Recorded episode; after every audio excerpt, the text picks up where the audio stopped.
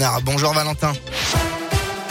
Bonjour Bastien, bonjour à tous. À la une, les chefs d'État et de gouvernement du G20 ont donné hier à Rome l'ultime feu vert à une réforme fiscale historique qui ambitionne de mettre fin aux paradis fiscaux, mais qui ne va pas assez loin au goût de certains pays en développement.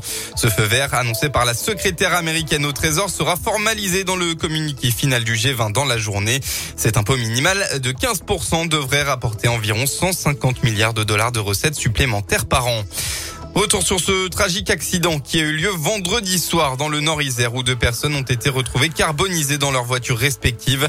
L'enquête se poursuit et d'après les informations du Dauphiné libéré, les deux victimes seraient deux hommes âgés d'une soixantaine d'années. Le conducteur de la camionnette serait un restaurateur traiteur de Grenay près de Villefontaine tandis que le conducteur de la voiture serait lui originaire de Vénissieux dans l'Est lyonnais mais lui n'a pas encore été formellement identifié. Le parquet de Vienne a de son côté ordonner des autopsies. Les sports en football, saint n'avance pas en marge de la douzième journée. Les Verts lanternes rouges de la Ligue 1 se déplaçaient chez l'avant-dernier, le FC Metz. Dominateur dans le jeu, la SSE n'a pas réussi à s'offrir une victoire qui aurait pu être précieuse pour amorcer un renouveau. Résultat final, un but partout. C'est notamment grâce à une exceptionnelle réalisation de Wabi Kazri que le club revient avec un petit point. L'attaquant a en effet marqué d'un lobe très lointain de près de 70 mètres. Mais selon Aymen Mouefek, qui est entré en jeu dès le début du match en remplacement d'Ivan Neyou. Ce résultat n'est pas suffisant. Franchement, c'est compliqué. Hein. Même si on va dire qu'on se procure des occasions, qu'on fait pas un mauvais match, bah, les résultats ils sont, ils sont pas ce qu'on attend. Donc c'est un peu, un peu difficile de, de parler un peu du match parce que c'est pas, c'est pas vraiment euh, ce qu'on attend. En ce moment, on est en quête de, de résultats, de points.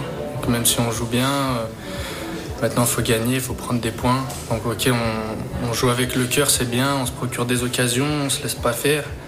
Mais, euh, mais voilà, maintenant, il faut, faut, faire le maximum pour, pour prendre des points et pour sortir de, de la zone rouge. Saint-Etienne est donc toujours dernier du classement. On retrouvera le club à Geoffroy Guichard le 7 novembre prochain pour le derby d'Auvergne-Rhône-Alpes contre le Clermont Foot. Et en parlant des Clermontois, premier prime time ce soir. Les Auvergnats accueillent l'Olympique de Marseille en clôture de la 12e journée.